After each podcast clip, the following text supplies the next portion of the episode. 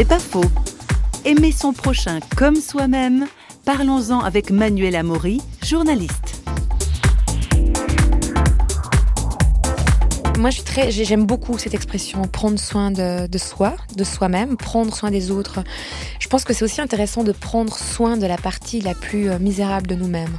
Je trouve qu'on nous forme pas à ça, qu'on nous apprend pas ça, qu'on nous élève pas. Euh, on a tendance à très rapidement euh, régler nos problèmes en s'occupant des problèmes des autres. Et ça, je pense que c'est aussi un des dangers euh, quand on choisit un engagement comme celui que je peux entreprendre auprès de Terre des Hommes.